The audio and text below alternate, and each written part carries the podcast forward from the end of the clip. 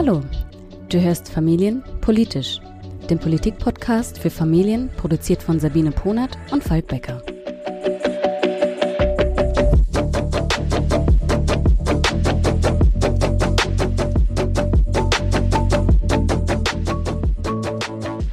Hallo Sabine. Hi, grüße dich.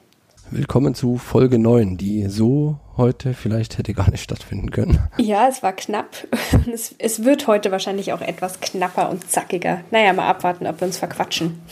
Genau, es ist äh, irgendwie viel passiert. Ich war die ganze Woche krank. Jetzt habe ich gerade noch das äh, Kind mit 40 Fieber aus der äh, Kita geholt. Ähm, jetzt springt meine Frau ein. Wir nehmen schnell auf. Du hast auch direkt schon wieder was vor. Ja, genau. Ähm, bei uns äh, startet heute ab 16 äh, Uhr die Grüne Bundesdelegiertenkonferenz, ähm, für die ich jetzt, äh, eigentlich war ich Ersatzdelegierte, aber jetzt springe ich als Delegierte ein. Das heißt, das ganze Wochenende sitze ich eigentlich vorm Bildschirm. ähm, und wir werden uns da unser neues grünes Grundsatzprogramm geben. Also das letzte ist, glaube ich, von 2002 oder so. Das darf mal ordentlich überholt werden. Ah, stimmt. Das wurde 2002 auch schon in Berlin. Also es sollte jetzt eigentlich in Karlsruhe ganz ja. symbolisch stattfinden, ne? Konnte genau. nicht. ja. ja. Ja, ich bin gespannt, weil ich habe noch nie so einen Parteitag digital mitgemacht und ähm, ich finde, man hat eh schon immer so viele ähm, Videocalls und sowas die ganze Zeit, ob beim da irgendwann mal, also ob man das, ob man da sich überhaupt die ganze Zeit auch konzentrieren kann und da, das stelle ich mir total schwierig vor. Ja, voll. Und ich, ich weiß nicht, ob du so, ein, so einen Parteitag schon mal irgendwie mitbekommen hast, wie sowas generell abläuft. Eigentlich immer nur so die Nachberichterstattung, hauptsächlich natürlich dann, wenn äh, neue Vorsitzende gewählt wurden oder eben nicht gewählt wurden, weil es irgendwie nicht ging. Also das hört, bekommt man immer so mit, aber so die Grundsatzarbeit, Grundsatzprogramme, da wird dann nachher immer drüber gesprochen, aber wie sowas eigentlich abläuft, äh, kann ich mir sehr schwer vorstellen. Ja, also wir haben halt schon, also das, das Ding insgesamt, das ist in so einem Beteiligungsprozess jetzt schon seit über einem Jahr halt entstanden. Da konnte man immer Ideen und Impulse einbringen. Und das ist jetzt quasi, äh, es gibt einen Textvorschlag vom Parteivorstand. Und da gibt es aber natürlich ähm, insgesamt, ich glaube, über 1200 Änderungsanträge wurden eingereicht. Ähm, ich habe auch einen eingereicht, aber meiner wurde übernommen. Ich habe nämlich beantragt, dass Bildung für nachhaltige Entwicklung auf jeden Fall im grünen Grundsatzprogramm vorkommen muss. Und das hat Gott sei Dank die Parteispitze dann eh schon selber so gesehen. Das ah, okay. wird also jetzt gar nicht mehr abgestimmt am Wochenende, aber zum Beispiel wird es darum gehen, wie die Grünen zum Thema Gentechnik stehen, ob man da vielleicht ein bisschen offener beim Punkt Forschung wird oder ähm, auch beim Klimaschutz, wie ähm, klar man dort auch die Ziele benennen wird. Also ob man beispielsweise das 1,5 Grad Ziel damit reinnehmen wird. Ähm, ja. Und ich glaube, das wird echt ziemlich spannend. Also da wird es ziemlich gute Diskussionen und Debatten geben. Und das heißt, ähm, das wird dann diskutiert, also jeder Änderungsantrag wird diskutiert und wird dann per Mehrheit mhm. abgestimmt? Ja, also es wird so in, also das ganze Grundsatzprogramm wird in verschiedene Teile aufgeteilt. Oh je, man hört durchaus, dass du auch noch äh, da was mitschleppst mit dir. Also das ganze Grundsatzprogramm wird in verschiedene Teile unterteilt und mhm. äh, beispielsweise, wenn dann der große Block Bildung und Forschung und sowas drankommt, dann wird das erst vorgestellt und dann gibt es freie Redebeiträge zu dem Blog, zu denen man sich am Vortag dann schon in so einen, in so einen digitalen Redekasten einwerfen konnte und da kann man dann gelost ja. werden. Und dann, äh, wenn diese allgemeine Aussprache vorbei ist zu dem Teil, dann werden die einzelnen Änderungsanträge abgestimmt. Das heißt, immer der, der den Änderungsantrag gestellt hat, stellt den kurz vor. Und dann gibt es eine Gegenrede von, also dann meistens vom, vom Parteivorstand oder von jemandem ja. aus dem Bundestag. Und dann wird mit digitalen Stimmkarten abgestimmt. Okay. Und bist du dann für ein bestimmtes Thema delegiert und kümmerst dich dann nur um das Thema oder werden wirklich alle Themen von allen behandelt? Also grundsätzlich sind wir für alles so delegiert. Also das wurde dann mhm. quasi bei der Kreisversammlung von den Grünen Pankow, wurde man halt dann dafür gewählt. Und dann haben wir alle Delegierte uns aber so ein bisschen schon aufgeteilt und haben halt gesagt, okay, ich schaue mir mal den Teil Klima an und den Teil Bildung und andere haben den Teil Wirtschaft. Aber das ist echt sonst viel zu viel. Ja, ja, klar, das, das verstehe ich total. Also zwei, zwei Fragen schließen sich da für mich an. A, schafft man das an einem Wochenende, alle Themen sozusagen nacheinander zu machen? Ich dachte, man teilt sich dann auf in verschiedene Streams ne, und sagt dann, okay, jetzt Bildung und Forschung äh, gehen in diesen digitalen Raum eins und äh, mhm. für Umwelt und äh, Verkehr. Ähm, alle die, die bleiben hier und, und, und, und die Dritten machen das da. Das wird parallel gemacht. Ähm, und ähm, wie stimmt man denn bei den Themen, bei denen man sich nicht eingelesen hat? Ist man dann sozusagen auf Parteilinie und stimmt eher mit dem Vorstand? Oder kann man da, also so viel kann man ja eigentlich auch gar nicht aufnehmen und man kann ja auch nicht an jeder Stelle sich wahrscheinlich auch aufgrund der, ich möchte die jetzt nicht abwerten, aber aufgrund der Redebeiträge sofort eine qualifizierte ja. Meinung bilden. Genau, also ähm, zum, zum einen, also wie schafft man das und schafft man das überhaupt? Das wird tatsächlich so gemacht, dass wir alle gemeinsam immer einen Stream verfolgen. Da wird sich mhm. nicht aufgeteilt. Und übrigens, jede, also du kannst den auch verfolgen, der ist mal grundsätzlich öffentlich. Ah, okay. Genau, und ähm, es funktioniert deshalb, weil diese ganzen Änderungsanträge schon vorher in so sogenannten AntragstellerInnen-Treffen besprochen wurden und ein riesiger Großteil wurde halt schon übernommen, außer die, wo ja. man sich so gar nicht einigen konnte. Und wiederum wir können das halt, haben uns halt inhaltlich schon innerhalb unserer also Delegiertenrunde äh, bei einem Videocall halt getroffen und haben da, also und vorher haben wir es inhaltlich die Kapitel äh, ähm, vorbereitet und aufgearbeitet, da haben wir uns das dann gegenseitig so vorgestellt und haben da auch schon festgestellt, wo wir vielleicht Dissens haben oder wo wir es ähnlich sehen, so dass wir jetzt die wichtigsten Sachen auch schon durchgesprochen haben. Und das beantwortet ja auch ein bisschen deine zweite Frage. Also das macht jeder so ein bisschen anders, aber unser Kreisverband, mhm. wir bereiten uns da halt echt voll inhaltlich vor. Und ja. ähm, trotzdem ist es dann am Ende so, dass echt die Rede nochmal auch ein Gewicht hat, weil da vielleicht ja. nochmal anders argumentiert wird als, als in, an diesem schriftlichen Änderungsantrag. Und dann versteht man vielleicht manche Sachen erst, wie es gemeint war oder so. Und man ja, und Emotion oder Empathie haben ja dann vielleicht auch nochmal ein, zumindest ein kleines Zünglein an der Waage, wenn es irgendwie um, genau. wenn man also, eher unentschieden ist. Total. Und man muss aber der Ehrlichkeit halber, finde ich, schon auch sehen und sagen, dass ganz oft ähm, schon die, also die, sagen wir, die etablierten PolitikerInnen ja. mehr Überzeugungskraft haben. Das sieht man ganz oft, ja. Ja, dafür sind sie auch oft die etablierten Politikerinnen. Ne? Also ja. das ähm, macht sicherlich Sinn. Ja, spannend. Also wenn das Kind, äh, hoffentlich nicht, aber wenn das Kind weiterhin fiebert am Wochenende und viel schläft.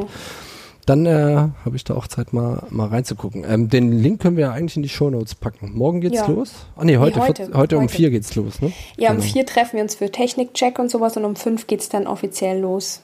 Okay, ja, aber man kann ja das ganze Wochenende mal reinschauen. Wir packen den Link in die Shownotes, würde ich sagen. Mhm. Und dann kann jeder, der möchte, da mal reinschauen. Genau. Jo.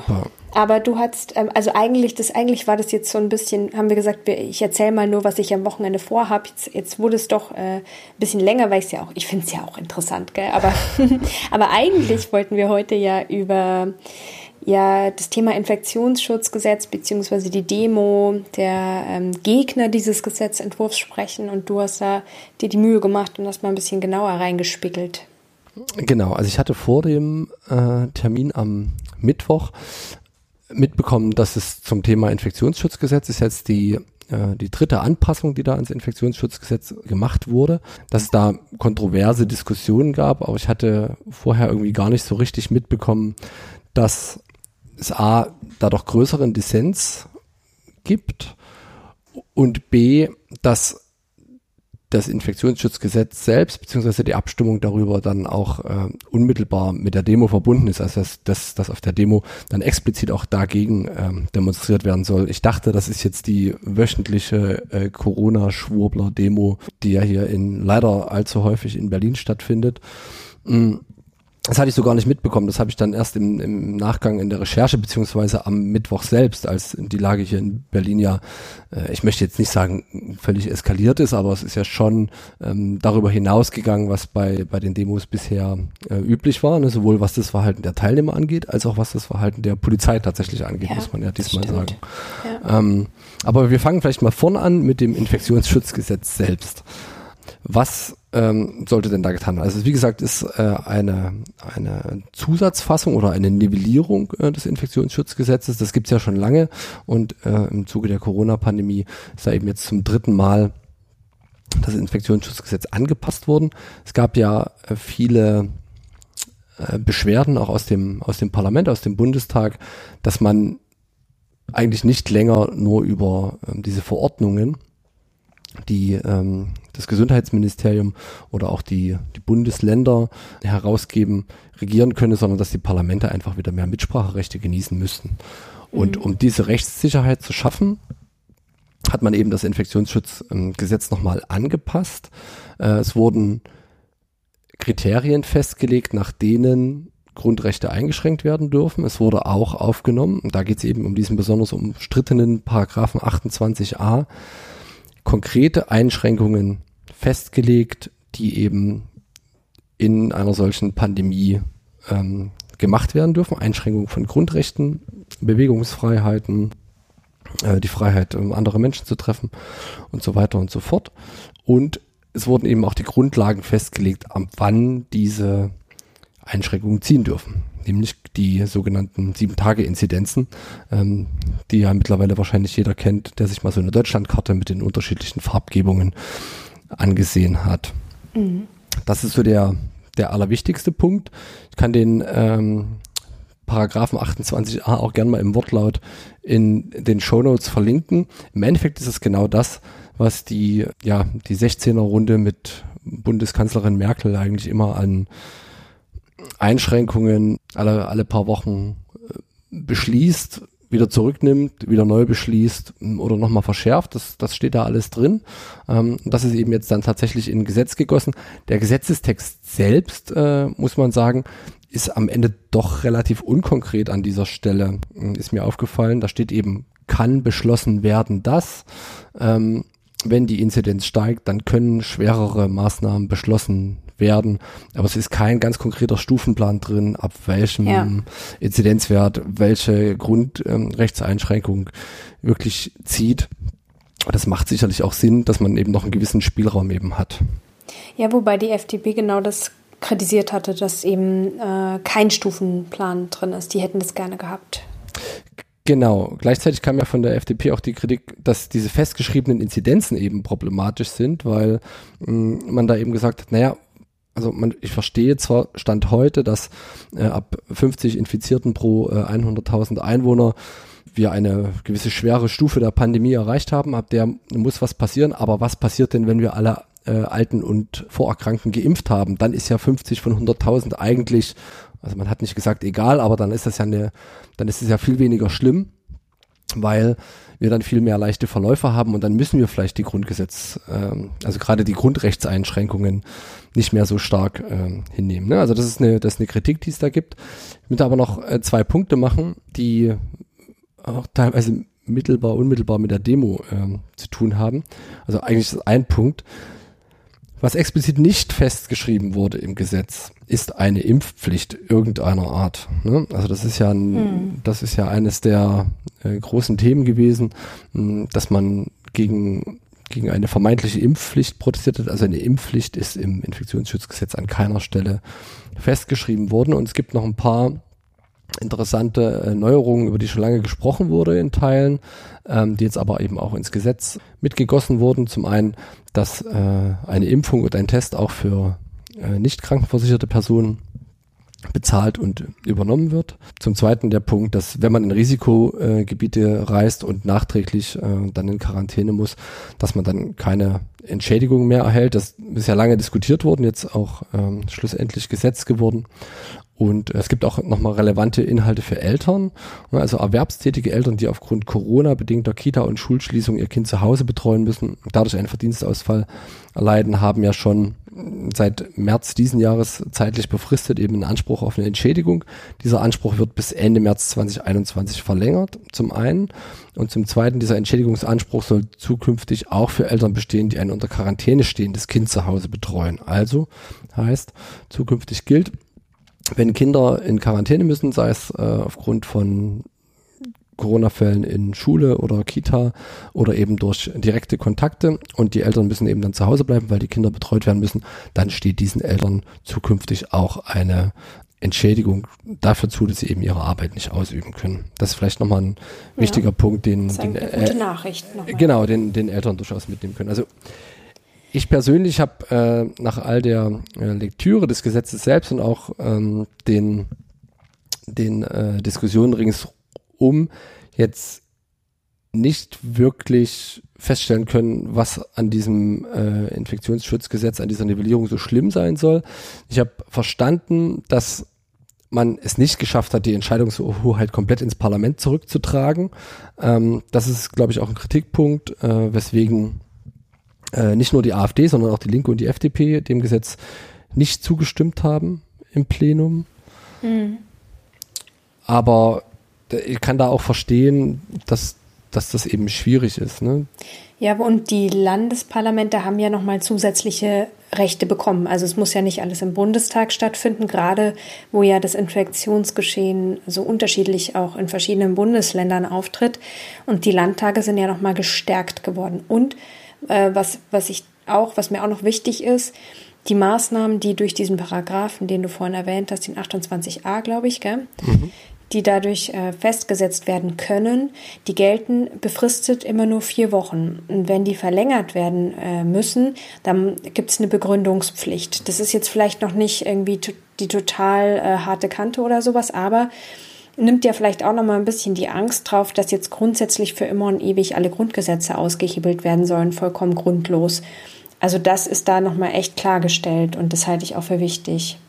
Ja, definitiv. Ja. Und eine Sache wollte ich auch noch ähm, äh, sagen, weil mir, weil ich das auch lange nicht so gut verstanden habe, was es eigentlich mit diesen 50, äh, mit dieser Zahl 50 immer bei der mhm. Inzidenzzahl eigentlich auf sich hat. Und ähm, der Grund dafür, dass die im Moment noch verwendet wird, ist tatsächlich, dass ab dieser Zahl 50 die Gesundheitsbehörden nicht mehr nachverfolgen können und dass ab dann, wenn sie eben nicht mehr nachverfolgen können und nicht mehr die, die äh, direkt betroffen sind und deren Umfeld in Quarantäne schicken können, dass dann eben wieder ein krasses exponentielles Wachstum besteht also ein, äh, ein exponentielles Wachstum der Infektionsfälle geschehen kann und geschehen wird, einfach statistisch. Mhm. Und das will man halt vermeiden, weil dann hat man es halt komplett nicht mehr im Griff. Ich glaube aber auch, ähm, dass man da vielleicht im Laufe des nächsten Jahres vielleicht nochmal nachsteuern muss. Und das kann man ja parlamentarisch machen. Dem steht genau. ja nichts im Wege. Also ist ja alles demokratisch und äh, keineswegs ein Ermächtigungsgesetz, wie von der AfD behauptet. Das genau. ist eh überhaupt eine bodenlose Frechheit, sowas zu behaupten, muss ich ehrlich sagen. Also es tritt echt äh, alle Opfer äh, der, des Zweiten Weltkrieges auch nochmal mit Füßen sowas zu vergleichen. Ja, definitiv. Ne? Also man hat halt, ähm, man hat halt den Vergleich, glaube ich, getroffen, weil irgendwo im Gesetz das Wort Ermächtigung äh, steht. Ne? Ähm, man muss aber festhalten, 1933 hat man das Ermächtigungsgesetz äh, gewählt, um das Parlament abzuschaffen. Dieses Gesetz ist ja tatsächlich beschlossen wurden oder die Nivellierung dieses Gesetzes, um das Parlament eigentlich zu stärken. Also auch ein völlig konträre, ähm, mhm. konträres Vorhaben, was dahinter steht. Und da hat man sich eben an diesem Wort Ermächtigung äh, hochgezogen und hat das dann natürlich wie so vieles andere für, für die eigenen Zwecke ähm, instrumentalisiert. Genau. Ja, also zur, zur Demo selbst ähm, möchte ich, glaube ich, gar nicht ähm, so viel sagen, weil da werde ich wahrscheinlich auch, das, das wird dann, da kann ich auch nicht faktisch bleiben, da werde ich dann auch wahrscheinlich re relativ emotional werden, ne, wenn man sieht, dass, also nur als Beispiel, dass Kinder in erster Reihe mit Luftballons äh, eben als Schutzschilde gegen Wasserwerfer verwendet werden und ähnliches. Da brauchen wir gar nicht drüber sprechen. Was ich nochmal als besonders äh, krass auch empfinde, ist, ähm, dass die AfD es eben geschafft hat, den, den Protest ähm, in den Bundestag hineinzutragen. Und du bist ja da tatsächlich auch persönlich betroffen hm. gewesen und kannst vielleicht äh, uns noch mal da ein bisschen mitnehmen, was da so passiert ist. Ja, ich bin indirekt betroffen gewesen, weil ich habe schon im Vorfeld gehört, dass gezielt von den Demonstrantinnen versucht werden soll, dass auch die Mitarbeiter und die Arbeit im Haus gestört werden sollen. Was, was mir nicht klar war, dass tatsächlich dann äh, Leute von der AfD da Menschen reingeschleust haben in die Gebäude des Bundestags. Also es war eigentlich vorher so ein bisschen schon gewarnt worden davor, dass vielleicht an den Eingängen ähm, vielleicht man belästigt wird oder dass versucht wird, ähm, dass da irgendwie provoziert wird oder so.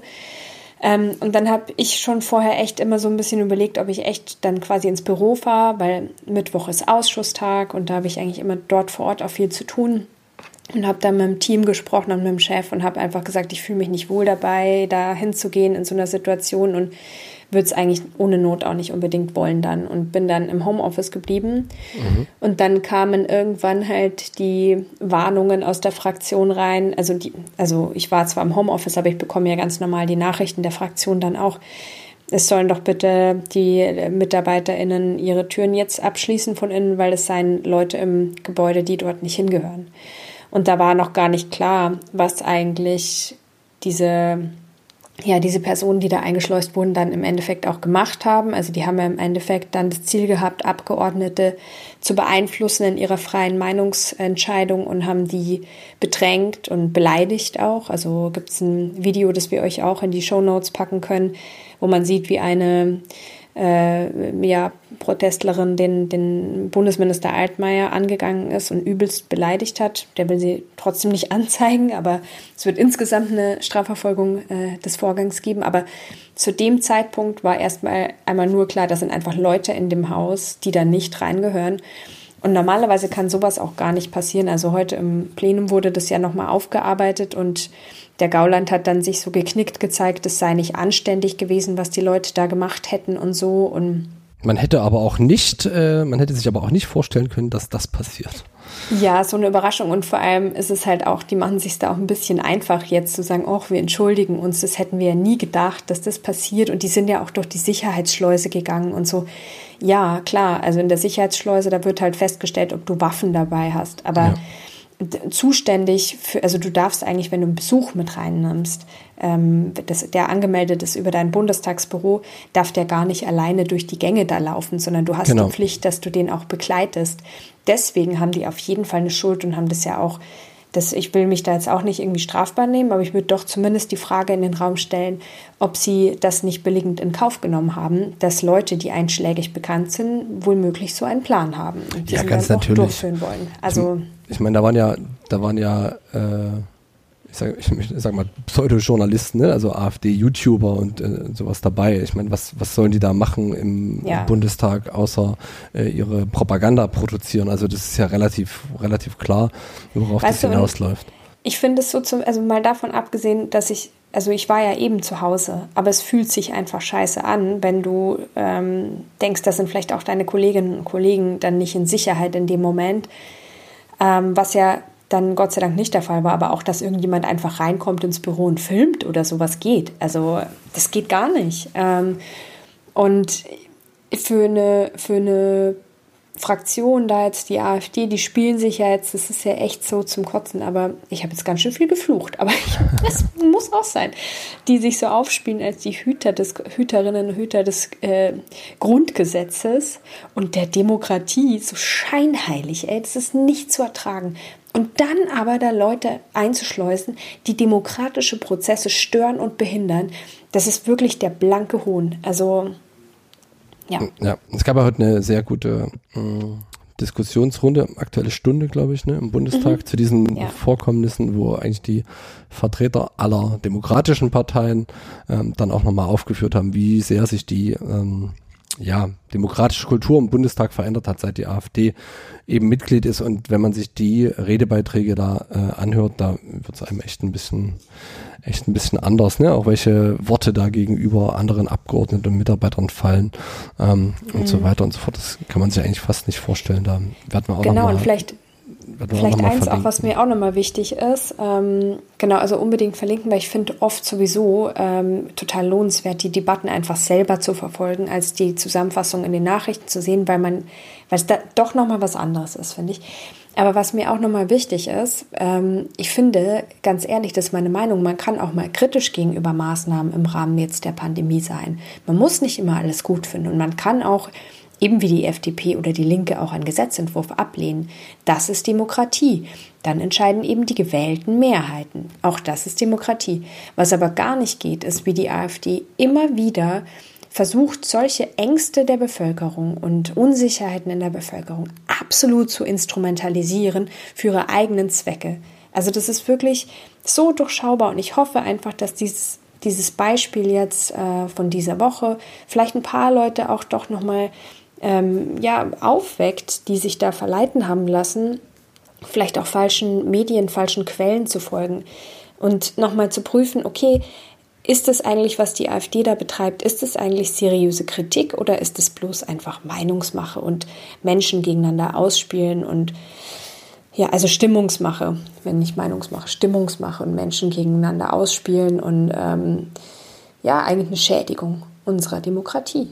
Ja, es wäre sehr wünschenswert, ähm, ehrlich zu sein.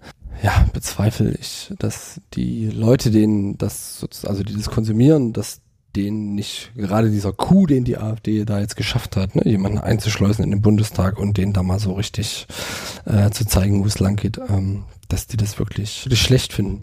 Aber ähm, ja, wir dürfen alle, glaube ich, nicht äh, stillstehen, da immer wieder darauf hinzuweisen und ja, einfach zu zeigen, dass Demokratie so nicht funktionieren kann. Jetzt ist das Thema Corona ja äh, noch lange nicht zu Ende. Am Montag äh, gibt es die nächste große Elefantenrunde. Und so richtig gehen die Zahlen ja auch nicht runter. Vielleicht abschließend heute noch, Sabine, was erwartest du dir denn vom Montag oder was befürchtest du denn am Montag oder was würdest, wie weit würdest du denn als nächsten Schritt gehen, um hm. die Corona-Infektion möglichst vor Weihnachten, auf das ja doch viele, gerade Familien äh, auch hinfiebern, ähm, nochmal runterzubekommen? Ähm, ganz ehrlich, ich, ich verlasse mich da einfach schon ein Stück weit auf die Wissenschaft und auf die Empfehlungen der Wissenschaft. Und ich kann auch immer dann verstehen, wenn Frustration ist oder auch Angst um die eigene Existenz. Da ist es halt, finde ich, halt ganz klar Aufgabe auch der Bundesregierung nachzusteuern und zum Beispiel bei Selbstständigen oder auch bei Leuten im Handel dafür zu sorgen, dass die jetzt nicht ohne Not irgendwie pleite gehen. Also die können ja nichts dafür, äh, für die Situation, in der sie stecken. Aber ich habe absolutes Verständnis dafür, wenn ähm, stärkere Kontaktbeschränkungen erlassen werden. Wo ich ein bisschen Respekt habe, ist beim Thema ähm, ja Kinder. Also mhm. da gab es ja im Vorfeld echt Ärger, dass äh, auch da empfohlen wurde, Kinder sollten nur noch einen Kontakt eigentlich sehen, obwohl sie ja eh in der Schulklasse und in der Kita, vor allem bei den Kleinen jetzt, ja, mehr, mehr. mehr Kontakte haben, ja. Und, und auch äh, bei der Frage, ob Grundschulkinder halt schon äh, den ganzen Tag dann Masken aufhaben sollen. Da bin ich nicht immer einer Meinung mit den Maßnahmen, weil ich halt die Studienlage anders bewerten würde. Ähm, aber im Großen und Ganzen, ähm, also auch wenn ich nicht immer vollkommen einer Meinung bin mit den Entschlüssen, muss ich sagen, habe ich ein Stück weit doch noch ein Vertrauen, dass auch wenn da stärkere Beschränkungen jetzt nächste Woche kommen, dass die auch gut sind. Und ähm, eins, was mir da echt am Herzen liegt, ist einfach auch nochmal zu sagen, das ist nicht leicht. Wo, und fünf, also ich, ich komme ganz gut damit klar. Ich bin auch beruflich davon ja irgendwie nicht betroffen und ich komme auch psychisch gut damit klar, weniger Leute zu sehen. Aber man muss dem gegenüber auch schon mal stehen, welche Ängste gerade Menschen der Risikogruppe auch zum Teil haben. Und das sind immerhin 25 Prozent unserer Gesellschaft. Oder welche Ängste von kleinen Kindern mit Erkrankungen ähm, haben im Moment oder Kindern mit Behinderung, die bei einer möglichen Triage womöglich dann ja, jetzt muss man so hart sagen, als Verliererinnen und Verlierer dann dastehen würden, tödlich. Und da muss ich einfach sagen, wiegt es für mich schwerer, so viel wie möglich Menschen mit so einem Beitrag schützen zu können. Und dann grenze ich halt einfach meine Kontakte weiter ein und bleibe zu Hause. Ja, definitiv. Kann ich nur, kann ich nur zustimmen. Und ja, ich muss, muss sagen, dass ich tatsächlich schon fast an dem Punkt bin, wo ich verstehen würde, wenn man das Leben nochmal irgendwie komplett runterfährt und sagt, okay, bis Weihnachten macht, macht man jetzt alles, alles nochmal dicht, ne? Auch alle Läden, die äh, eben nicht äh, lebensnotwendig sind, also außer Lebens, also Supermärkte offen lassen, alles andere dicht machen. Ich würde mich ganz sicher nicht drüber freuen, aber ich würde fast mittlerweile verstehen, wenn man auch Schulen und Kitas zumacht. Und allerdings nur in der Kombination, wenn alle Homeoffice-fähigen Berufe eben tatsächlich auch zwingend von zu Hause aus ausgeführt werden und eventuell dann auch nicht lebensnotwendige äh, Berufe runtergefahren werden, die tatsächlich momentan noch eine Anwesenheitspflicht erfordern. Ne? Also die Frage ist, mhm. wenn man, wenn man das Gesundheitssystem entlasten will, ob man dann die Bänder in einem Automobilwerk einfach auch vier Wochen stillstehen lässt, wenn man Schulen und Kitas dann wieder zumachen wollte. Ne? Also ich möchte das auch nicht herbeireden, aber ich kann da mittlerweile auch verstehen, dass es Diskussionen in diese Richtung durchaus wieder gibt. Ich hoffe, dass es nicht so weit kommt. Auch im, im Namen der, der vielen Kinder für die Kita und Schule eben auch ein, ja, ein Hort der Sicherheit und der, der Freude sein kann. Aber schauen wir mal, ich bin gespannt. Und vielleicht eins noch, äh, weil ich das nämlich im Umfeld äh, selber schon gehört habe, weil du gesagt hast, Läden wieder zumachen, die nicht, also außer Lebensmittel und sowas, die sagen ja zum Teil sowieso, denen geht es gerade so schlecht, weil es geht ja jetzt keiner shoppen. Die würden, wenn sie so äh, Hilfen bekommen würden, würden die jetzt besser dastehen, als wenn die offen haben, aber es kommt halt keiner. Mhm. Aber immerhin gibt es da jetzt so, also nachgebesserte Wirtschaftshilfen schon. Also es hat sich eh schon was verbessert, aber es ist schon echt hart. Und gut, bei Schulen und Kitas, da, da hätten wir wieder unseren üblichen Dissens, aber uns läuft langsam die Zeit davon, weil dein Kind wacht wahrscheinlich bald wieder auf und ja. äh, ich muss langsam mich fertig machen, die Kinder abholen und dann zur digitalen BDK. das stimmt. Ich genau. pflege das Kind gesund. Das hat nämlich am Montag auch noch Geburtstag, ersten Geburtstag. Oh. Ich hoffe, es ist dann, es ist dann wieder fit. Und ich drücke euch die Daumen. Ja, ich äh, bin sicher, dass das nur die Impfnachwirkungen sind und dass morgen die Welt schon wieder anders aussieht. Also wir wünschen euch ein schönes Wochenende. Hoffen, ihr kommt gut durchs Wochenende und habt dann einen guten Start in die neue Woche. Bis zum nächsten Mal. Bis ganz bald. Tschüss.